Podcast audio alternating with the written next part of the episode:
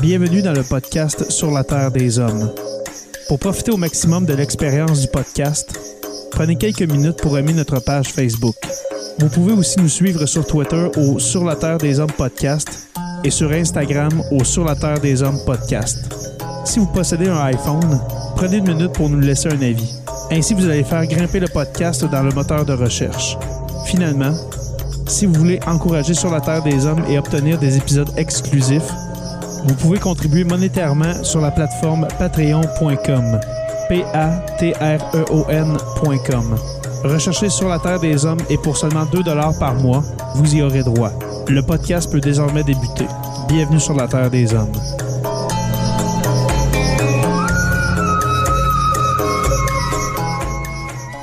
Cet épisode de Sur la Terre des Hommes est présenté par Construction Rivard.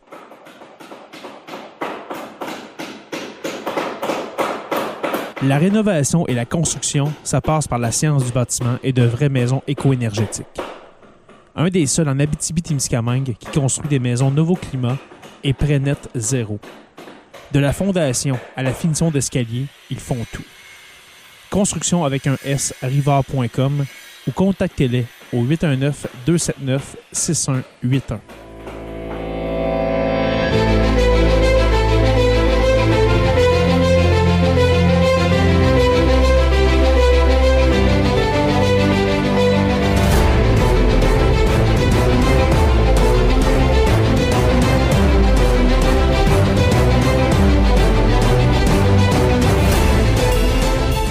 Bonjour à tous et à toutes et bienvenue à ce nouvel épisode de Sur la Terre des Hommes. Un dernier épisode avant la rentrée, avant le retour de Joe et Steph, que j'ai encore une fois, je l'ai dit je crois au dernier épisode, que j'ai vraiment hâte de revoir. Euh, il me semble que l'été a été long euh, sans mes deux comparses euh, de podcast. J'ai bien hâte de discuter avec eux, de discuter de nouveaux sujets que prochainement on va, on va mettre sur la planche à dessin pour euh, l'automne et l'hiver qui s'en vient. Mais avant de parler de l'hiver, on va se calmer un peu. Et puis, on va passer à ce nouvel épisode qui est consacré, un premier épisode, oui, hein, un vrai premier épisode qui est consacré à la Révolution américaine. Un épisode narratif, un dernier épisode narratif pour, euh, pour l'été. Euh, la Révolution américaine, qui est un sujet que dans les écoles, au secondaire, si vous avez des, des adolescents à la maison, Sûrement que vous avez peut-être entendu parler d'un cours euh, ou d'un euh, même d'un chapitre qui était consacré à la Révolution américaine et aussi à la Révolution française. Mais euh, la Révolution américaine qui est très importante, très importante selon moi. la Révolution américaine qui, qui se déroule dans la, dans la deuxième moitié, oui, du 18e siècle. Une révolution dans un monde très, très monarchique, très euh, absolutiste. On est dans une époque où est-ce que c'est, encore une, époque où est-ce que les rois décident, où est-ce que ce sont de, grands royaumes en Europe, etc. Euh, mais aussi, c'est un siècle c'est le siècle des Lumières. Alors, le siècle des Lumières, ces années 1700, où est-ce qu'on on, est plus éclairé sur, euh, sur l'humanisme, on est plus éclairé sur les capacités de l'homme à se gérer lui-même, à, décider, hein, décider par lui-même.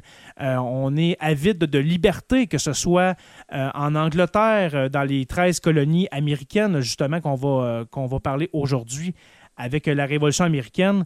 Euh, mais aussi en France, euh, la France qui va connaître euh, sa part, sa part de, révolution, de révolution sociale et politique quelques années à peine, il faut le dire, hein, quelques années à peine après la Révolution américaine. Peut-être que bientôt, hein, vous, allez, vous allez comprendre un peu qu'il y a des liens entre la Révolution américaine et la Révolution française. Pourquoi que la Révolution française s'est déroulée seulement quelques années après la Révolution américaine. On parle d'à peine dix ans. la fin de la Révolution américaine, euh, c'est autour euh, du début année 1780-81, officiellement en 1783. Et puis la Révolution, euh, la Révolution française débute en 1789. Alors, il y a peut-être des liens à tirer entre ces deux grandes révolutions. Mais pourquoi, justement, hein, je m'en allais vers là, pourquoi est-ce si important la Révolution américaine, eh bien, il faut mentionner que c'est le premier, ben pas le premier, mais la, première colonie ou, groupe de colonies qui réussit à, devenir indépendant de sa métropole. Et puis, il faut se rappeler que les colonies américaines, les 13 colonies, c'est pas, euh, pas une grosse colonie. Ben, oui, il y a quand même beaucoup de population. On parle de, de la moitié de la population de la Grande-Bretagne de l'époque. On parle d'une population d'environ 2 millions, 2 millions et demi de personnes. Mais c'est pas. euh, Il n'y a, aucune armée régulière. On n'a pas. euh, des vaisseaux de guerre, etc. On n'a pas d'armée coordonnée. Eh bien, en quelques années seulement, ces 13 colonies vont réussir à s'organiser et puis euh, combattre et résister à l'armée britannique, et puis va réussir quelques années plus tard à obtenir son indépendance. Mais avant, avant de... Là, je vous ai fait une espèce de gros topo de la Révolution américaine, mais comment au juste ça a commencé, cette Révolution américaine? Pourquoi en parle-t-on? Et puis, euh, justement, comment ça a commencé? Les origines, hein, ça le dit dans, le titre de cet épisode-ci. Quelles sont les origines? Qu'est-ce qui a mené à cette grande révolution? Eh bien, je vous laisse justement le constater dans les prochaines minutes. Alors, euh, allons-y sans plus tarder avec la Révolution américaine, les origines. C'est parti.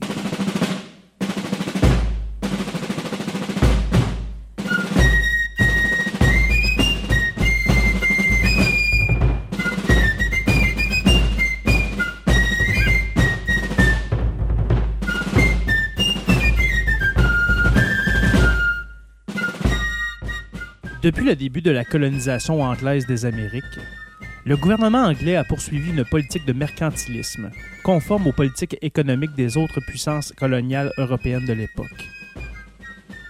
Dans le cadre de ce système, ils espéraient accroître la puissance économique et politique de l'Angleterre en restreignant les importations, en favorisant les exportations, en régulant le commerce, en accédant à de nouvelles ressources naturelles et en accumulant de nouveaux métaux précieux comme réserve monétaire.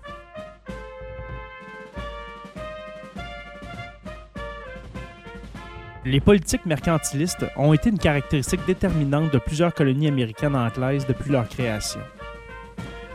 La charte originale de 1606 de la Virginia Company réglementait le commerce de ce qui deviendrait la colonie de Virginie. En général, l'exportation de matières premières vers des terres étrangères était interdite. Les importations de biens étrangers étaient découragées et le cabotage était restreint aux navires anglais. Ces réglementations étaient appliquées par la Royal Navy.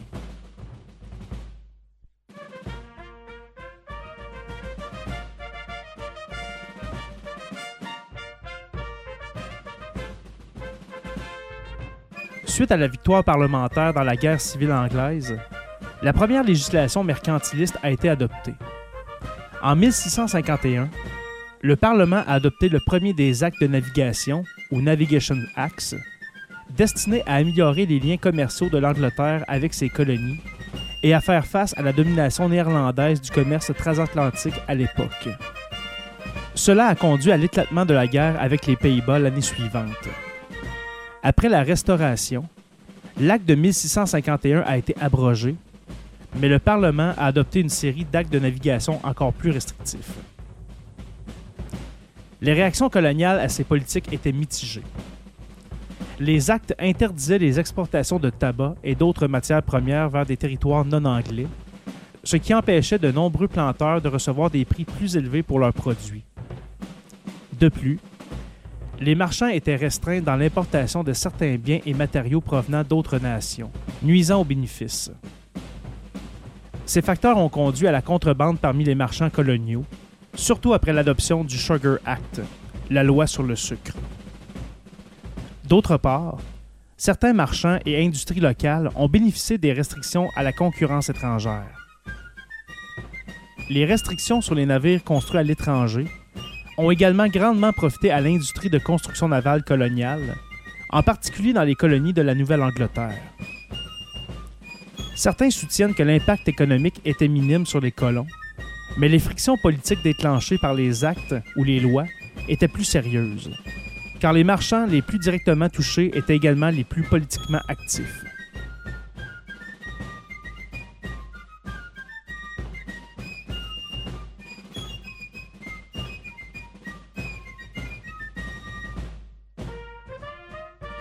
La guerre du roi Philippe s'est déroulée entre 1675 et 1678 entre les colonies de la Nouvelle-Angleterre et quelques tribus autochtones. Elle a été menée sans assistance militaire de l'Angleterre, contribuant ainsi au développement d'une identité américaine unique distincte de celle du peuple britannique. La restauration du roi Charles II sur le trône anglais a également accéléré ce développement. La Nouvelle-Angleterre avait un héritage puritain fort et avait soutenu le gouvernement parlementaire du Commonwealth qui était responsable de l'exécution de son père Charles Ier. Le Massachusetts n'a pas reconnu la légitimité du règne de Charles II pendant plus d'un an après son début. Charles II a donc décidé de placer les colonies de la Nouvelle-Angleterre sous une administration plus centralisée et un contrôle direct de l'Angleterre dans les années 1680. Les colons de la Nouvelle-Angleterre s'opposaient farouchement à ces efforts et la couronne a annulé leur charte coloniale en réponse. Le successeur de Charles, Jacques II, a finalisé ses efforts en 1686 en établissant le Dominion consolidé de la Nouvelle-Angleterre qui comprenait également les anciennes colonies séparées de New York et du New Jersey. Edmund Andros a été nommé gouverneur royal et chargé de gouverner le nouveau Dominion.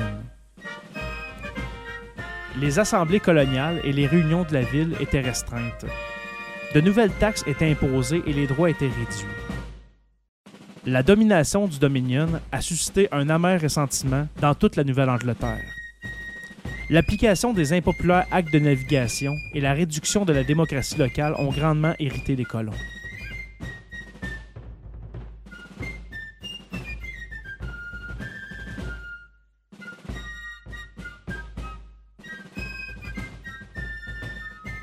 Cependant, les néo-anglais ont été encouragés par un changement de gouvernement en Angleterre qui a vu le roi Jacques II abdiquer efficacement et une révolte populiste à Boston a renversé la domination le 18 avril 1689. Les gouvernements coloniaux ont réaffirmé leur contrôle après la révolte. Les nouveaux monarques, Guillaume et Marie, ont accordé de nouvelles chartes aux colonies individuelles de la Nouvelle-Angleterre et l'autonomie démocratique locale a été rétablie. Les gouvernements successifs de la couronne n'ont pas tenté de restaurer le Dominion.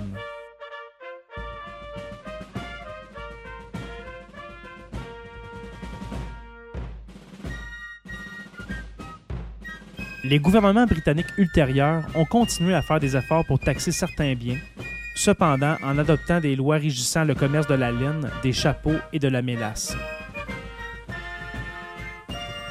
L'acte de la mélasse de 1733 a été particulièrement préjudiciable aux colons, car une part significative du commerce colonial reposait sur la mélasse. Les taxes ont gravement endommagé l'économie de la Nouvelle-Angleterre et ont entraîné une recrudescence de la contrebande, de la corruption et de l'intimidation des fonctionnaires des douanes. Les guerres coloniales menées en Amérique ont également été une source de tensions considérables.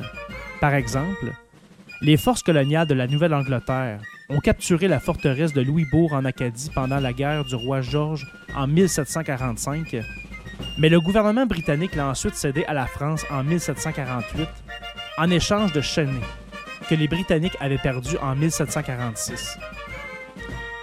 Les colons de la Nouvelle-Angleterre ont mal vécu leur perte de vie, ainsi que les efforts et les dépenses engagés pour soumettre la forteresse, seulement pour qu'elle soit rendue à leur ennemi de toujours, qui resterait une menace pour eux après la guerre.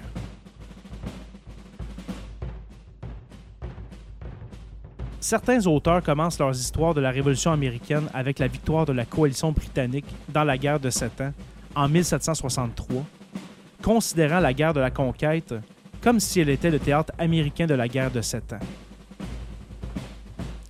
Lawrence Henry Gibson écrit On peut dire aussi véritablement que la Révolution américaine était une conséquence du conflit anglo-français dans le Nouveau Monde mené entre 1754 et 1763.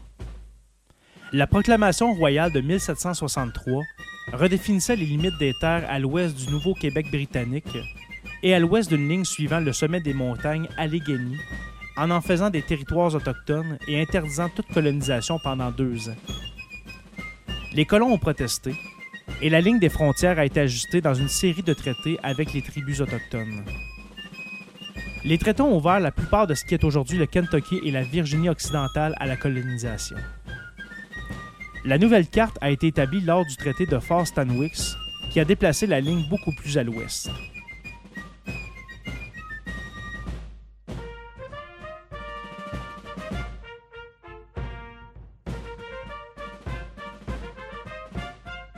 En 1764, le Parlement a adopté le Sugar Act, la loi sur le sucre, réduisant les droits de douane existants sur le sucre et la mélasse, mais renforçant les mesures de contrôle et de collecte. La même année, le premier ministre George Grenville a proposé des impôts directs sur les colonies pour lever des revenus, mais il a retardé l'action pour voir si les colonies proposeraient elles-mêmes un moyen de lever des revenus. En 1762, Grenville a affirmé que l'ensemble des recettes des douanes en Amérique s'élevait à une ou 2000 livres sterling par an et que l'échiquier anglais dépensait entre 7 et 8 000 livres par an pour la collecte. Adam Smith a écrit dans La richesse des nations que le Parlement n'a jamais exigé des colonies américaines quelque chose qui approche même d'une proportion juste de ce qui était payé par leurs compatriotes de l'autre côté de l'Atlantique. Benjamin Franklin témoigna plus tard devant le Parlement en 1766 du contraire, déclarant que les Américains contribuaient déjà largement à la défense de l'Empire.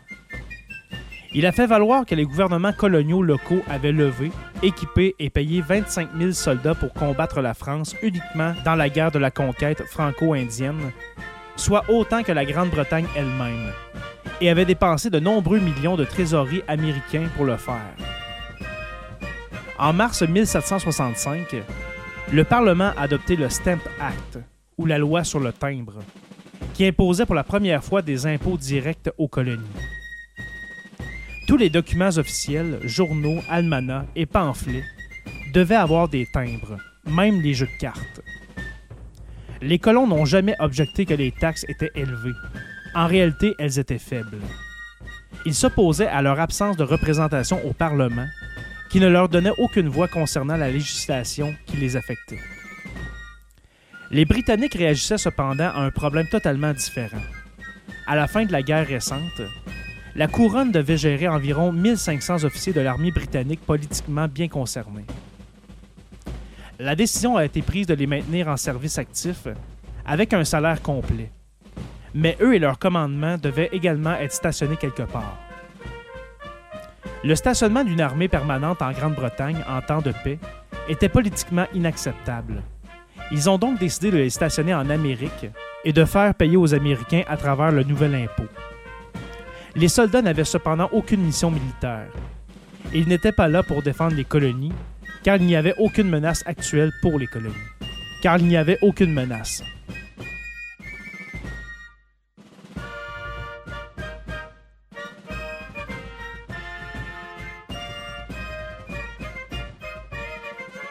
Peu de temps après l'adoption du Stamp Act, les Fils de la Liberté se sont formés et ont commencé à faire des manifestations publiques, des boycotts et faire des menaces de violence pour s'assurer que les lois fiscales britanniques deviennent inapplicables. À Boston, les Fils de la Liberté ont brûlé les archives du tribunal de l'Amirauté et pillé la maison du juge en chef Thomas Hutchinson. Plusieurs législatures ont appelé à une action unie et neuf colonies ont envoyé des délégués au congrès du Stamp Act à New York en octobre. Les modérés dirigés par John Dickinson ont rédigé une déclaration des droits et des griefs, affirmant que les impôts adoptés sans représentation violaient leurs droits en tant qu'anglais, et les colons ont souligné leur détermination en boycottant les importations de marchandises britanniques. Le Parlement de Westminster se considérait comme l'autorité suprême en matière de législation dans tout l'Empire et donc autorisé à lever tout impôt sans l'approbation ou même la consultation des colonies. Ils ont argumenté que les colonies étaient légalement des sociétés britanniques subordonnées au Parlement britannique.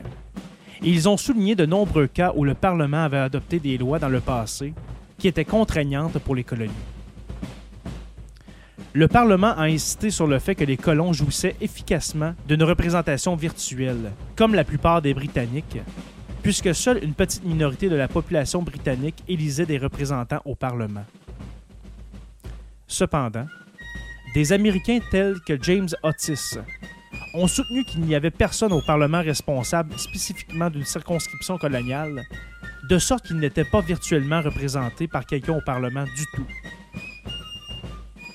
Le gouvernement de Rockingham est arrivé au pouvoir en juillet 1765 et le Parlement a débattu de la question de savoir s'il fallait abroger la taxe sur les timbres ou envoyer une armée pour la faire respecter.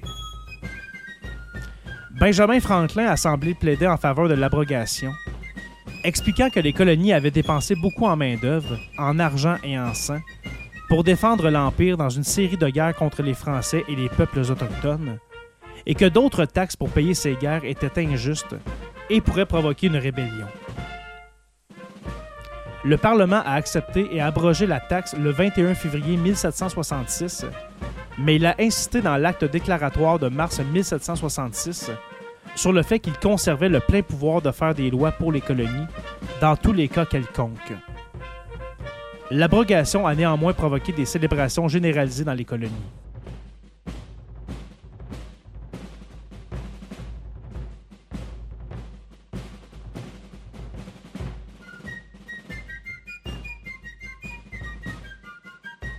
En 1767, le Parlement britannique a adopté les Townshend Acts, ou les lois Townshend, qui imposaient des droits sur plusieurs biens de base, notamment le papier, le verre et le thé, et établissait un bureau des douanes à Boston pour exécuter plus rigoureusement les réglementations commerciales.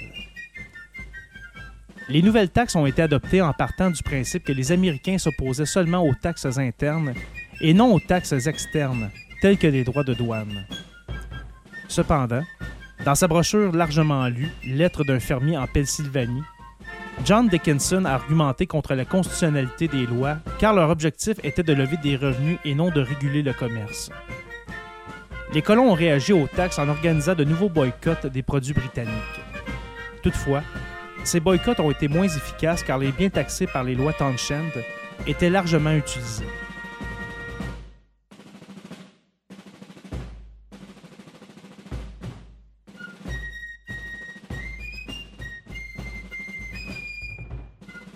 En février 1768, l'Assemblée de la colonie de la baie du Massachusetts a publié une lettre circulaire aux autres colonies les exhortant à coordonner la résistance. Le gouverneur a dissous l'Assemblée lorsqu'elle a refusé de retirer la lettre. Pendant ce temps, une émeute a éclaté à Boston en juin 1768 à propos de la saisie du Brick Liberty, appartenant à John Hancock, pour contrebande présumée. Les fonctionnaires des douanes ont été contraints de fuir, ce qui a incité les Britanniques à déployer des troupes à Boston. Une réunion municipale de Boston a déclaré qu'aucune obéissance n'était due aux lois parlementaires et a appelé à la convocation d'une convention. Une convention s'est réunie mais n'a émis qu'une protestation modérée avant de se dissoudre. En janvier 1769, le Parlement a répondu aux troubles en réactivant l'acte de trahison de 1543 qui appelait les sujets hors du royaume à être jugés pour trahison en Angleterre. Le gouverneur du Massachusetts a reçu l'instruction de recueillir des preuves de la dite trahison et la menace a suscité un large outrage, bien qu'elle n'ait pas été mise en œuvre.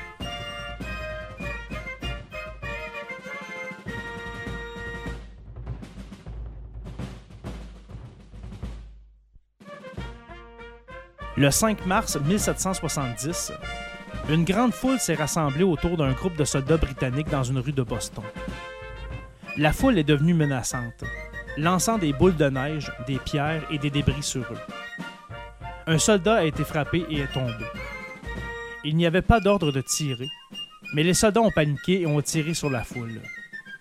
Ils ont touché 11 personnes. Trois civils sont morts de leurs blessures sur les lieux de la fusillade et deux sont morts peu après l'incident. L'événement a rapidement été appelé le massacre de Boston. Les soldats ont été jugés et acquittés, défendus par John Adams. Mais les descriptions largement répandues ont rapidement commencé à retourner le sentiment colonial contre les Britanniques. Cela a accéléré la spirale descendante des relations entre la Grande-Bretagne et la province du Massachusetts.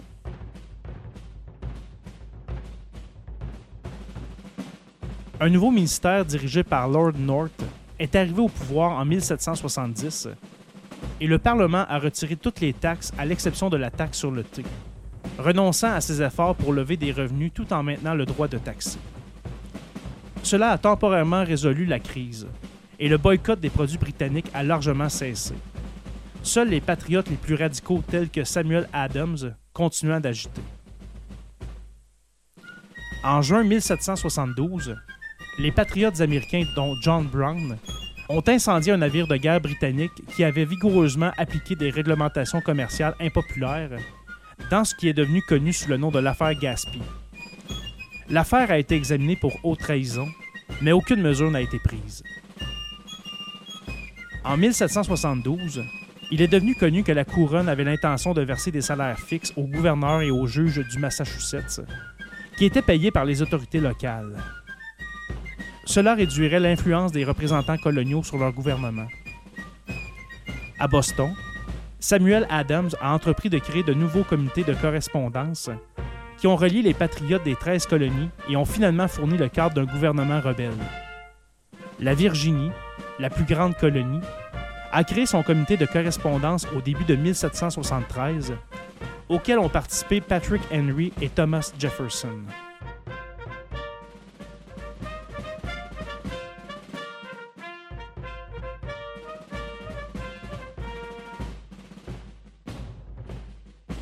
Un total d'environ 7000 à 8000 patriotes ont siégé au comité de correspondance au niveau colonial et local, constituant la majeure partie du leadership dans leur communauté.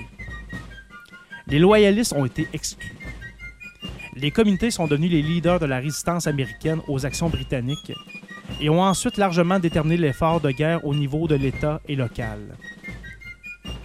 Lorsque le premier congrès continental a décidé de boycotter les produits britanniques, les comités coloniaux et locaux ont pris en charge, examinant les registres des marchands et publiant les noms des marchands qui ont tenté de défier le boycott en important des marchandises britanniques.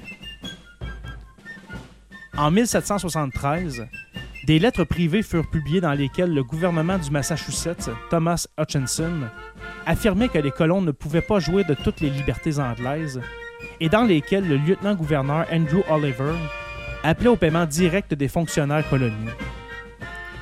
Le contenu des lettres fut utilisé comme preuve d'un complot systématique contre les droits américains et discrédita Hutchinson aux yeux du peuple. L'Assemblée coloniale demanda son rappel. Benjamin Franklin, directeur général des postes des colonies, admit avoir divulgué les lettres, ce qui lui valut d'être réprimandé par les autorités britanniques et destitué de son poste.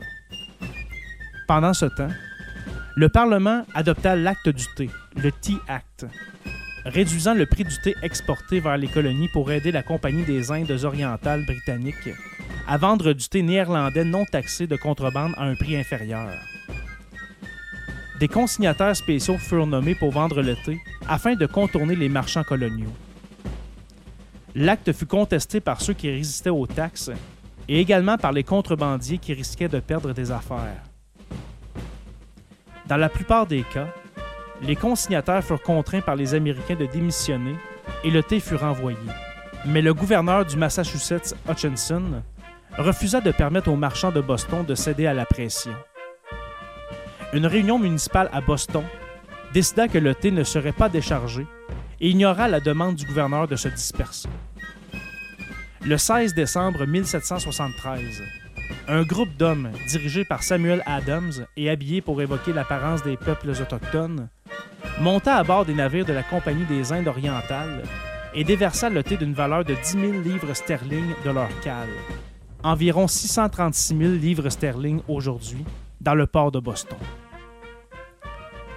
Des décennies plus tard, cet événement devint connu sous le nom de Boston Tea Party et demeure une partie importante de la légende patriotique américaine.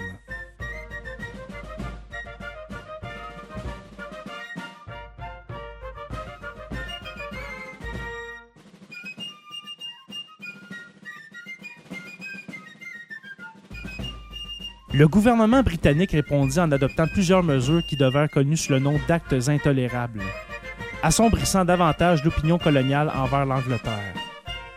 Il comprenait quatre lois adoptées par le Parlement britannique. Le premier était l'acte du gouvernement du Massachusetts, qui modifiait la charte de la colonie et restreignit les réunions municipales. Le deuxième acte était l'acte d'administration de la justice, qui ordonnait que tous les soldats britanniques devant être jugés soient traduits en justice en Grande-Bretagne et non dans les colonies. Le troisième acte était l'acte du port de Boston, qui ferma le port de Boston jusqu'à ce que les Britanniques aient été compensés pour le thé perdu lors du Boston Tea Party. Le quatrième acte était l'acte du quartier de 1774, qui permettait aux gouverneurs royaux de loger des troupes britanniques chez les citoyens sans avoir besoin de l'autorisation du propriétaire. En réponse, les patriotes du Massachusetts publièrent les résolutions de Suffolk, et formèrent un gouvernement alternatif appelé le Congrès provincial, qui commença à former une milice en dehors de Boston occupée par les Britanniques. En septembre 1774, le premier Congrès continental se réunit, composé de représentants de chaque colonie pour servir de véhicule de délibération et d'action collective. Lors de débats secrets, le conservateur Joseph Galloway proposa la création d'un parlement colonial qui sera en mesure d'approuver et de désapprouver les actes du Parlement britannique, mais son idée fut mise de côté par un vote de 6 à 5 et fut ensuite retirée du compte-rendu. Le Congrès appela à un boycott à partir du 1er décembre 1774 de tous les biens britanniques. Il fut appliqué par de nouveaux comités locaux autorisés par le Congrès.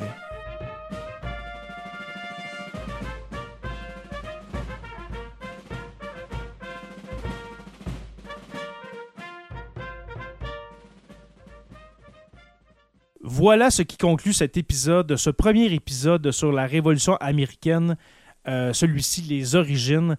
Alors, euh, j'espère que j'espère que ça vous a plu, j'espère que vous, avez apprécié cet épisode sur la Révolution américaine. J'ai bien aimé, faire euh, ce, cet épisode, ce court épisode narratif.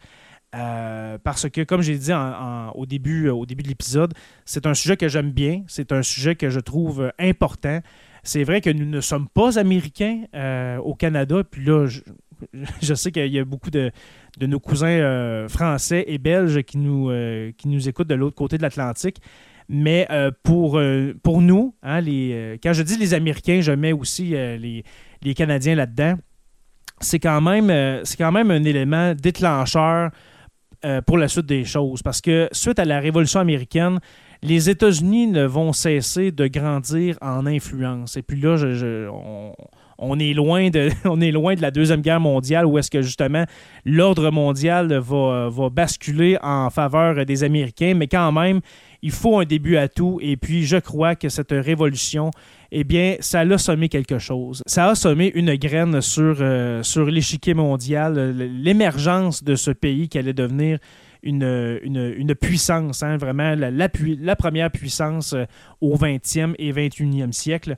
Alors, euh, c'est ça. Vous avez pu constater que euh, comment ça a commencé, pour résumer, comment a commencé la Révolution américaine et puis pourquoi qu'on s'est mis à, se rebeller contre le gouvernement britannique eh bien, essentiellement, c'est une histoire de taxes. Hein? Et puis des taxes, non pas pour réguler l'économie, euh, parce que l'économie était, euh, n'était pas bonne. L'économie américaine des 13 colonies va très bien euh, au début de la Révolution. Au début des années 1760, fin 60, début 1770, l'économie des 13 colonies va très bien mais c'était vraiment pour payer les nombreuses guerres, dont justement la guerre de Sept Ans qui vient tout juste de se terminer euh, en 1763-1764. Alors, la Grande-Bretagne avait besoin de renflouer ses coffres tout simplement. Et puis, comment renflouer les, coffres de l'État? Eh bien, euh, taxer. Alors, taxer les sujets, qu'ils soient de la métropole ou bien des colonies et il faut euh, plus d'argent. Et puis, il faut comprendre que les, je, crois que les, les, les, colons des 13 colonies avaient raison de se rebeller. Pourquoi payer pour une guerre que nous, on n'a rien à voir là-dedans? Et puis, je sais que oui, il y a des hommes des 13 colonies qui ont combattu pour la Grande-Bretagne, euh, peut-être même des Américains qui se sont retrouvés sur les plaines d'Abraham euh, en 1759 contre les, les Français, les Canadiens. Mais euh, quand, je dis les quand je dis les Canadiens, je parle bien sûr des, Canadiens français, mais dans, ce temps-là, on disait simplement les Canadiens. Mais quand même, pas, ce n'était pas leur guerre, la guerre de sept ans, c'était la guerre de la Grande-Bretagne. Et puis de se faire taxer sur des biens aussi essentiels que le, sucre, la mélasse. Euh, on a parlé aussi de l'acte de la, de la mélasse qui me fait euh, quand même rire, comme c'est c'est quand même assez drôle comme, comme nom de loi, de, de, taxe, la loi sur la, sur la mélasse mais euh, aussi le T-Act, hein, la loi sur le thé, le Sugar Act, euh, le Stamp Act aussi, avec euh, la loi sur le timbre, ça commençait à être un peu excessif, leurs affaires. Alors, c'est certain que quand on se sent taxé à outrance et puis qu'on a l'impression qu'on est les seuls à payer pour ces guerres-là, ça peut mettre de l'huile sur le feu, vous en conviendrez. Alors euh, voilà, c'est tout pour cet épisode de Sur la Terre des Hommes. Comme j'ai dit tout à l'heure, j'espère que vous avez apprécié. Si vous n'êtes toujours pas abonné au podcast de Sur la Terre des Hommes, eh bien, je vous invite bien sûr à aller vous abonner.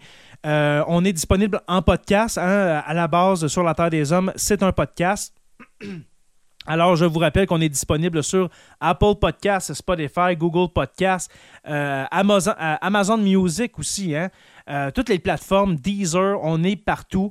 Et aussi sur YouTube ou sur la Terre des Hommes podcast. Mais moi, je vous conseillerais pour, euh, euh, la chaîne YouTube, si ça vous intéresse, s'il vous plaît, allez vous abonner. Ça nous fait monter dans, l'algorithme. Hein. Il, y a, tellement de bonnes chaînes, de, bonnes chaînes YouTube, justement, sur l'histoire. Il y a Nota Bene, La Folle Histoire. Il y a plusieurs chaînes que, que je suis particulièrement. Alors, euh, vous devinerez que devant ces géants que sont Nota Bene, par exemple, eh bien, sur la Terre des Hommes arrive, euh, en cul de peloton. Alors, euh, alors vous pouvez aller vous abonner, ça, va nous faire grandement plaisir. Alors, c'est surtout pour les, épisodes vidéo, hein, les épisodes qu'on fait à l'automne et à l'hiver avec Joe, avec Stéphane. Alors, vous pouvez aussi vous abonner sur YouTube. Merci à nos patrons, euh, nos, merveilleux patrons qui nous encouragent à tous les mois, qui donnent un 2 5 10 20 50 avec, euh, par exemple, construction avec un S Rivard de Rwanda et le miel Habitémis. Alors, euh, alors ceux-ci sont les orateurs. Oui, j'étais en train d'oublier leur nom. Alors, nos orateurs, si on peut dire, c'est nos commanditaires, eh bien, nous donnent 50 par mois, mais euh, si vous voulez nous encourager, je sais que euh, les temps sont, sont, quand même plus durs avec euh, notre économie qui, qui, qui, est en baisse. Hein. On va dire qu'on a moins d'argent dans nos, dans nos, poches. Mais si vous aimez Sur la Terre des Hommes et si vous aimez notre contenu surtout, si vous pensez qu'on fait un bon travail, eh bien, euh, ce serait généreux, justement, de contribuer à Sur la Terre des Hommes. Et puis, vous avez des avantages, notamment de recevoir les épisodes, chacun des épisodes de Sur la Terre des Hommes en avance avant tout le monde. Alors, euh, cet épisode que vous écoutez en ce moment, ça fait plusieurs jours que les membres Patreon, ils l'ont écouté. Alors, euh, voilà. Et puis, bien sûr, il y a les fameux Historiarum qu'on va essayer de redémarrer cet automne. Euh, on a fait une trentaine, si je me souviens bien, mais ça fait euh, plusieurs mois qu'on a arrêté, euh, faute de temps. Mais les Historiarum, c'est des épisodes de Sur la Terre des Hommes qui ne sortiront jamais de Patreon. Si vous êtes un membre Patreon, vous pouvez l'écouter, mais quelqu'un qui n'est pas membre Patreon ne pourra jamais écouter ce contenu-là. Ce sont les Historiarum et bien sûr les chroniques à la radio que je fais à tous les jeudis euh, au FM 93.1. Euh, c'est certain qu'il y a plusieurs chroniques historiques où est-ce que je parle de ma région. Parce que le FM 93.1, c'est une radio régionale. Alors, euh, j'essaie le plus possible de parler de, l'histoire de notre région, le Témiscamingue. Mais il n'y a pas que ça. Euh, il y a aussi plusieurs, euh, plusieurs pas épisodes, mais plusieurs chroniques où est-ce que je parle de l'histoire en général. Alors, un petit, sujet qui dure 7-8 minutes, des fois 9 dans le gros max. ça peut durer 8-9 minutes. Mais ça, écoutez, sûrement que vous l'avez vu dans votre feed, dans, votre, dans, le, dans le podcast, oui, voilà, dans le feed RSS qu'on est rendu à, je crois, une trentaine de chroniques, euh, de chroniques à la radio, eh bien, les Patreons ont accès à 80 chroniques à la radio de, du FM 93.1. Alors, euh, vous avez euh, une cinquantaine de chroniques qui vous attendent. Si vous devenez membre Patreon. Alors voilà, c'est dit. Merci à nos patrons, les curieux, les stagiaires, nos historiens érudits, nos, deux orateurs, comme j'ai dit tout à l'heure, Construction avec un S, Rivard de Rouen-Noranda, et le miel Habitémis. Pour les rejoindre, pour rejoindre les membres Patreon, c'est très facile. Vous n'avez qu'à euh, taper le patreon.com, alors P-A-T-R-E-O-N.com, barre oblique SLTDH. Et puis, euh, on vous attend. On vous attend euh, parmi nos membres Patreon. Je vous invite aussi à rejoindre la page Facebook Sur la Terre des Hommes podcast et Sur la Terre des Hommes la communauté pour venir discuter avec nous. Vous pouvez aussi euh, aller sur notre site web sur la terre des hommes podcast.ca pour euh, voir, euh, voir et entendre, oui, tous nos épisodes. Alors, euh, dans, le, dans, dans le podcast, dans le feed RSS de l'application de, podcast, eh bien, vous avez environ 200, 250 épisodes. Eh bien, ben, je dis épisodes, mais c'est des publications, on s'entend. Alors, il y a peut-être une trentaine, une quarantaine d'épisodes qui manquent. Alors, c'est parfait pour vous d'aller sur le site de sur la terre des hommes podcast.ca pour avoir accès à cette, euh, à cette voûte qui contient les épisodes cachés ou les, les plus vieux épisodes de Sur la Terre des Hommes.